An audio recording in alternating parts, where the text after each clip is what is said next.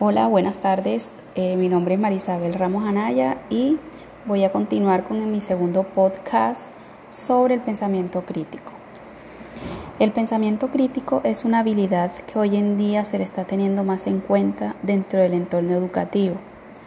Como docentes somos conscientes de que el pensamiento crítico es una habilidad fundamental que nuestros estudiantes deben desarrollar y por lo tanto dentro de esta realidad educativa se ha venido implementando estrategias que favorecen estos procesos que en cierta manera preparan a los estudiantes para que sean partícipes activos de su formación.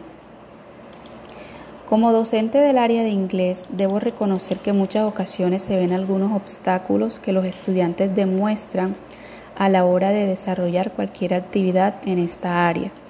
Dentro de, de estos obstáculos encontramos desmotivación, menosprecio por aprender una segunda lengua y en algunos casos un bloqueo mental que les dificulta ser más asertivos.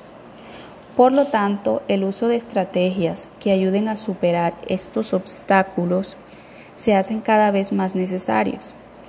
Teniendo en cuenta todo esto, también se puede decir que el pensamiento crítico no es algo aislado a esta área y la implementación y el desarrollo de actividades que ayudan a desarrollar esta habilidad son de gran importancia para obtener mejores resultados en los procesos de formación, no solo de estudiantes íntegros, sino individuos competentes capaces de desenvolverse en cualquier entorno. En el área de inglés se vienen desarrollando actividades en las cuales los estudiantes deben argumentar sobre diferentes temas, textos, sobre una realidad eh, enfocada o sobre un problema social, asociándolo con las habilidades del área específica. Estos, estudiantes ya dejaron de ser individuos a los cuales se, transmite, se les transmitió un conocimiento. Ahora son constructores de su propio conocimiento y son agentes activos dentro del contexto en el cual se desenvuelven. Por otra parte, y para finalizar, hay algo muy importante que se debe tener en cuenta a la hora de ayudar a los estudiantes en el desarrollo del pensamiento crítico, y es el hecho de no confundir las situaciones de una realidad con el escepticismo.